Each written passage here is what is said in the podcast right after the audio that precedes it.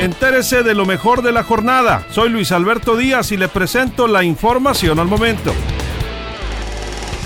Exigen justicia para Lidia André, la joven asesinada y calcinada en Culiacán. Sus familiares y amigos están exigiéndole a las autoridades que se esclarezca el caso.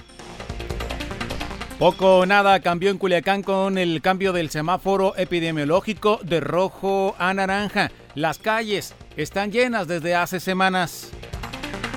Llama a los médicos de AOME a la población a romper la cadena de contagios del coronavirus porque cada vez son más los médicos y personal de enfermería que está perdiendo la batalla. Si seguimos así corremos el riesgo de que después no haya quien atienda tanto paciente, señaló el doctor José Francisco Villegas al lamentar la muerte de su colega, el doctor Carlos Ramón Lizárraga Corrales.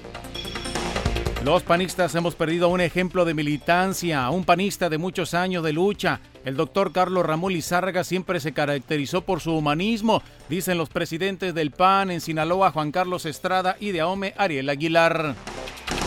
Sin cubrebocas, nadie subirá al transporte público urbano en Los Mochis a partir de hoy. Los choferes radicalizan acciones luego de la muerte por COVID de un tercero de sus compañeros. Ya hay fecha para la reapertura del Parque Sinaloa. Será el lunes 27 de julio. Solo 300 personas y que vayan a realizar deporte. Por falta de recursos federales, trabajadores del COBAE se han quedado sin el pago de su aumento salarial, lamenta el líder del sindicato de trabajadores de la sección 53, Fernando Sandoval.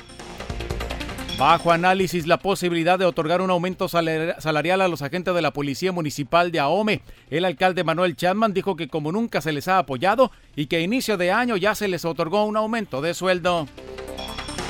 Los diputados de Morena pretenden ordenar al Ejecutivo que no vete de nuevo las cuentas públicas estableciendo acuerdos en lugar de decretos, pero eso es ilegal, al igual que cambiarle la determinación técnica emitida por la ACE en la fiscalización de los entes, acusó el coordinador de la bancada del PRI en el Congreso de Sinaloa.